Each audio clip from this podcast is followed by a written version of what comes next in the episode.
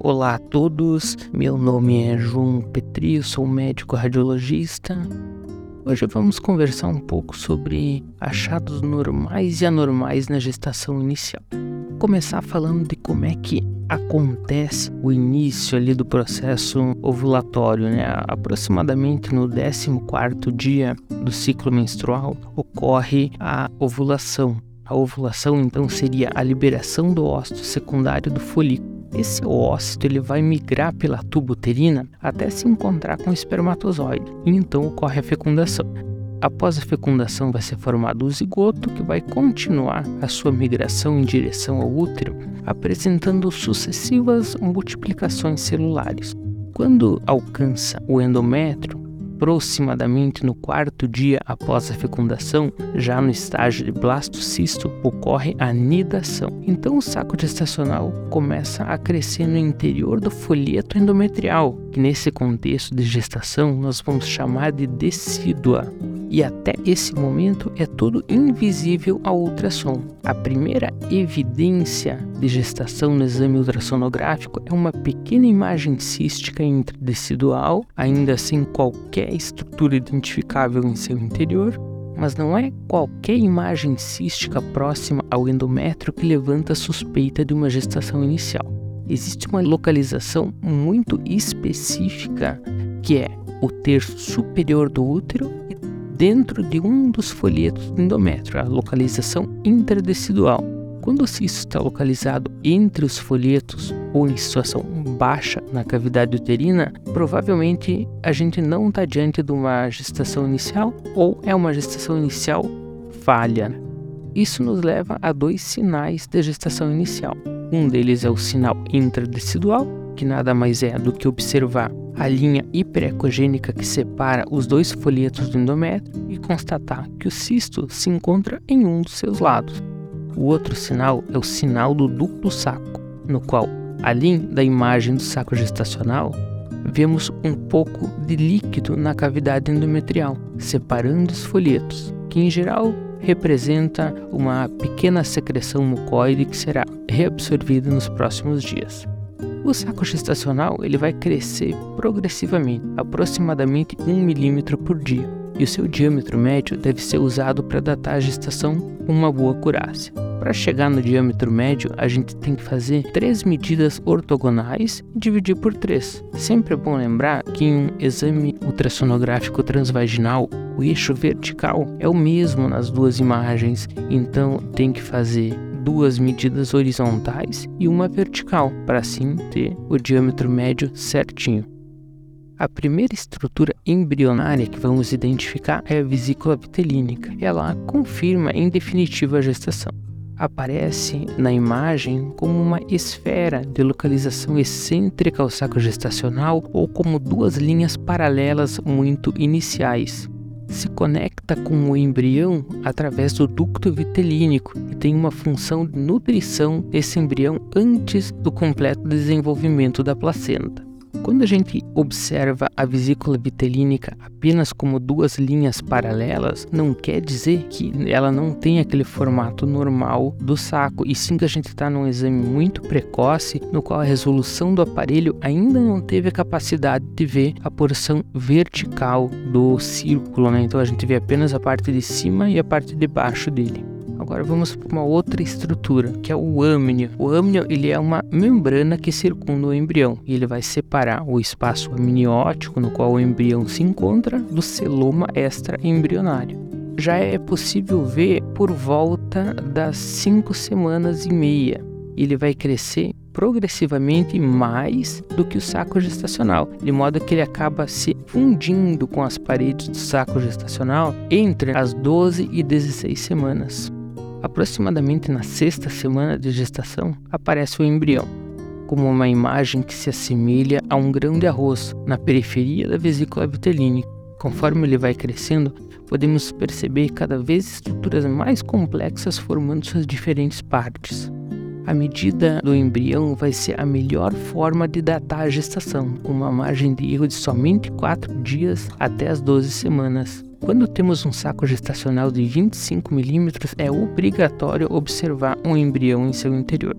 Para medir o embrião, devemos utilizar o comprimento cabeça-nádega. É uma tradução do mesmo termo em inglês que é crown rump length, que vai aparecer na maior parte dos aparelhos de ultrassom. Então, ou CCN ou CRL, que são as abreviações, vão aparecer nos nossos aparelhos de ultrassom. E para medir, a gente deve fotografar o embrião na linha média sagital, utilizar o zoom e ajustar parâmetros de imagem para que as margens embrionárias sejam bem visualizadas. Entre 6 e 9 semanas, o feto encontra-se hiperfletido, né? então o pescocinho fica bastante dobrado, de modo que a porção mais distante das nádegas é a nuca. E isso não deve gerar confusão. É assim mesmo que devemos fazer a medida, né? da nuca até a nádega, sempre no maior eixo longitudinal do embrião. Será a cabeça nádegas propriamente dito a partir do momento em que o embrião perder essa hiperflexão fisiológica que vai acontecer em torno da nona semana.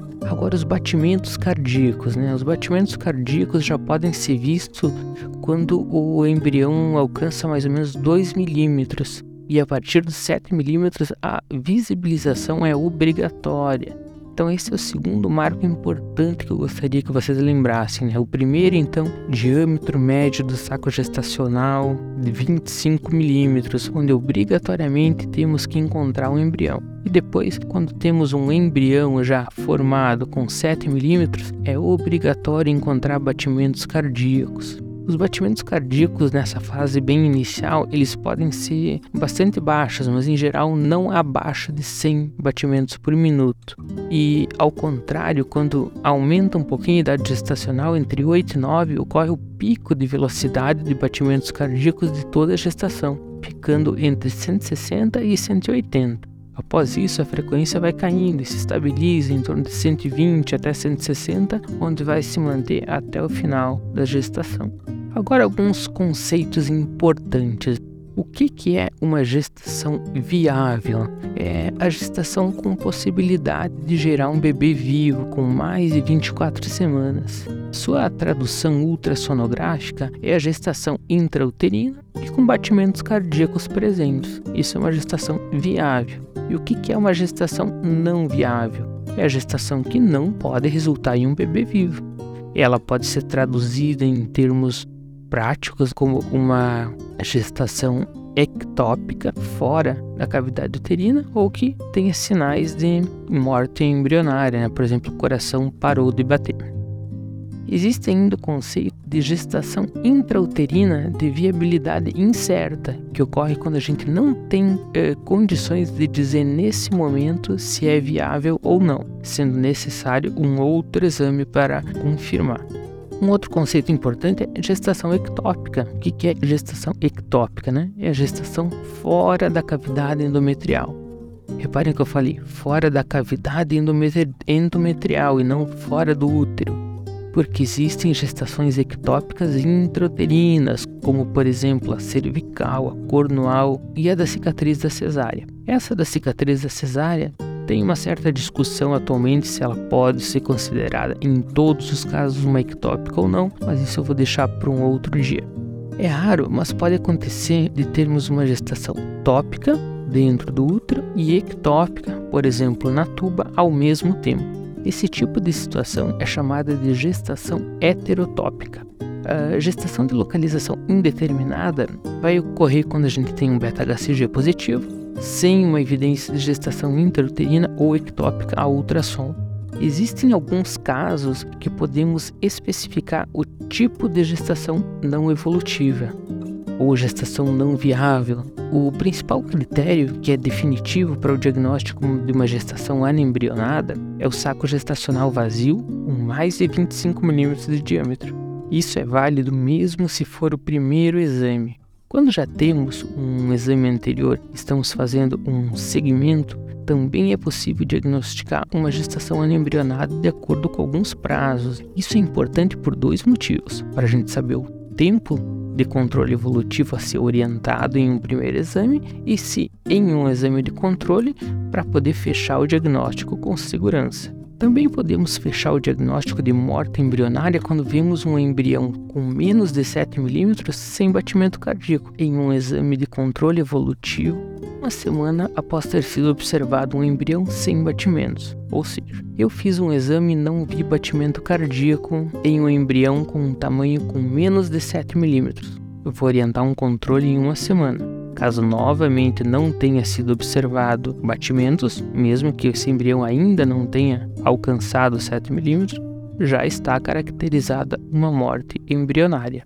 Existem ainda critérios que não são definitivos, não definem a conduta por si só, mas representam um mau prognóstico. Entre eles estão os valores limítrofes, por exemplo, uh, um saco gestacional com 16 a 24 milímetros sem embrião, um embrião de 2 a 7 milímetros sem batimentos cardíacos, e nesses casos a gente sempre deve orientar um controle evolutivo.